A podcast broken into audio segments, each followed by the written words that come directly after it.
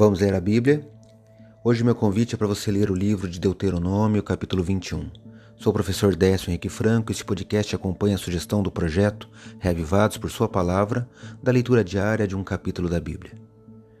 Este capítulo trata de temas diversos como casamento com mulheres estrangeiras prisioneiras, com o direito do primogênito, mesmo quando rejeitado, a respeito dos filhos desobedientes e na parte final, há instrução para que cadáveres deveriam ser tirados do madeiro trecho que destaco nos versículos 22 e 23 do capítulo 21 do livro de Deuteronômio. Eu leio agora na Bíblia, na versão nova Almeida atualizada. Acompanhe. Se alguém tiver cometido um pecado que é passível de pena de morte tiver sido morto, e vocês o pendurarem no madeiro, o seu cadáver não deve permanecer no madeiro durante a noite. É preciso sepultá-lo no mesmo dia, pois o que for pendurado no madeiro é maldito de Deus. Assim vocês não contaminarão a terra que o Senhor, seu Deus, lhes dá por herança.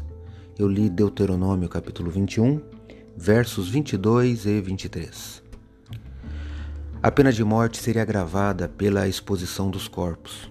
Pendurar não era um meio de execução, mas sim um, um sinal de desgraça, uma declaração pública de que o criminoso quebrara a lei do concerto e, portanto, ele era um maldito de Deus.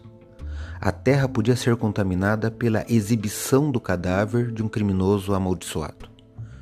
Por conseguinte, tais corpos não permaneciam no madeiro. Foi por isso que no Novo Testamento, no episódio da morte de Jesus, houve a preocupação dos líderes religiosos para que os corpos não ficassem na cruz até a noite.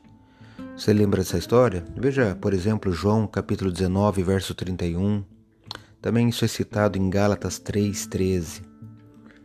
O sacrifício de Jesus foi destacado por ele passar pela pena de morte mais terrível e humilhante de sua época e por ele ser pendurado num madeiro. E imagine então na cultura judaica, naquele momento Jesus se tornou um maldito de Deus, sem ele nunca merecer, porque ele nunca pecou. Pense nisso, no sacrifício de Jesus e no que ele fez pela humanidade. Leia hoje Deuteronômio capítulo 21. Esse foi mais um episódio diário desse projeto de leitura da Bíblia apresentado por mim, Décio Henrique Franco. Um abraço e até amanhã.